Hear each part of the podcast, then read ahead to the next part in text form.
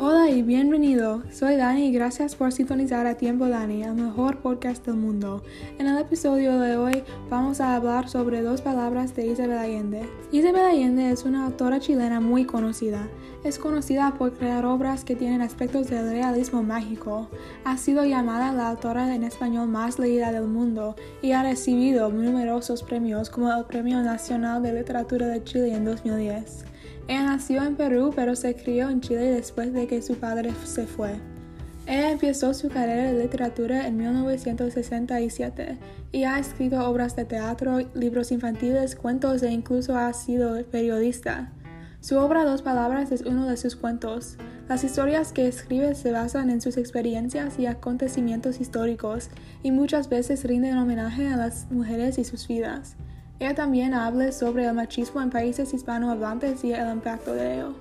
Escrito en 1989, Dos Palabras es sobre Belisa Crepusculario y cómo se hizo una escritura. Ella se fue en un viaje después de una infancia áspera y encontró que vender palabras sería la mejor carrera para ella. Un día un soldado aterrador, el mulato, la secuestra y le dice que otro soldado, el coronel, necesita su ayuda. El coronel está cansado de librar la guerra y ser visto como aterrador, en cambio quiere ser amado.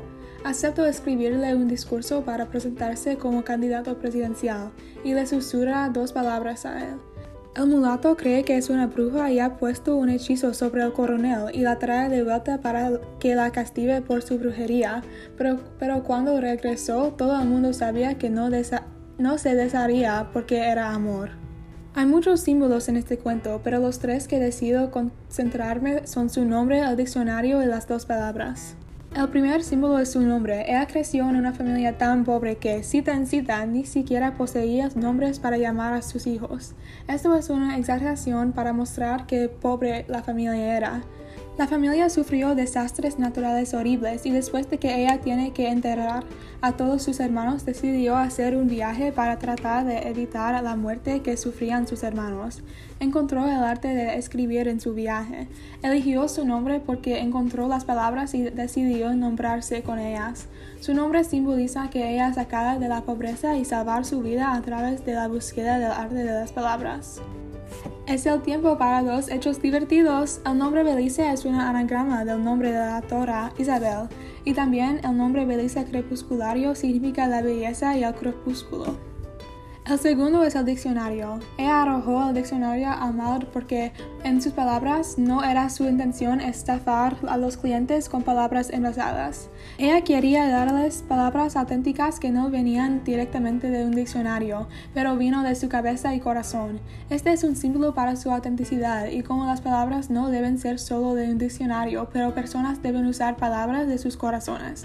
Quería dar sus palabras basado en la pasión y el sentimiento. La próxima vez que un maestro me diga que debo usar palabras más sofisticadas, voy a decirles que me elegí mis palabras con pasión en lugar de un diccionario. Finalmente, las dos palabras que le dice que la historia lleva su nombre cambiaron la vida del coronel. Después de que ella le dio las, las dos palabras, él piensa en ella y las palabras constantemente. ¿Qué daría para saber esas dos palabras? Nosotros solo podemos imaginarlos. Estas palabras demuestran lo influentes que pueden ser las palabras, incluso si son solo dos. Estas palabras crearon una, conexión entre Belisa y el coronel que no se podía deshacer. La última línea de la historia es, los hombres comprendieron entonces que ya su jefe no podía deshacerse del hechizo de esas dos palabras endemoniadas, porque todos pudieron ver los ojos carnívoros del puma tornarse mansos cuando ella avanzó y le tomó la mano. Esto muestra cómo incluso un líder violento de la guerra puede convertirse en una persona amistosa y vulnerable si se utilizan las palabras correctas. Este escenario muestra el poder de las palabras en las vidas de todos y cómo pueden cambiar realmente a la gente. Hay dos temas que yo voy a hablar sobre. El primer tema que vemos en esta historia es superar la adversidad. Belisa es capaz de superar la vida de pobreza y muerte de su familia haciendo un viaje espantoso y doloroso. Dijo que muchos cayeron por el camino, pero ella era tanto sudada que consiguió atravesar el infierno y arribó por fin a los primeros manantiales.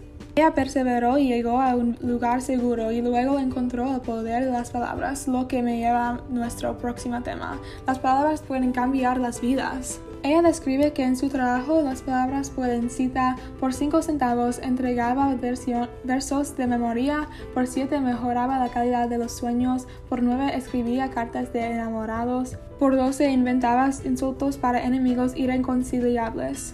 Este demuestra que las palabras tienen mucho poder, pueden hacer muchas diferentes cosas y pueden cambiar las vidas de todos. Un ejemplo es que los hombres que trabajan con el coronel notaron cómo había sido cambiado después de que Belleza le dio las dos palabras. La traen de vuelta a él y ella toma sus manos en las de ella, que le escribí anteriormente. Esa acción muestra cómo Belisa y el coronel alcanzan un estatus igual y el bajo su fachada de machismo, que Allende habla sobre mucho en sus obras.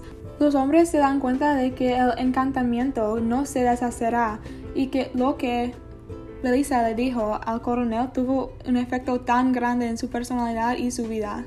El poder es en las manos de los hombres, pero Belisa influye a ellos con sus palabras.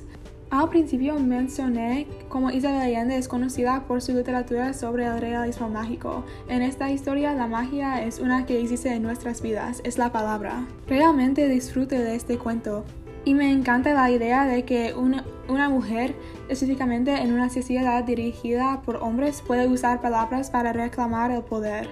Espero que haya disfrutado esto y como nuestra conversación viene a un final, me gustaría dar gracias a todos por sintonizar.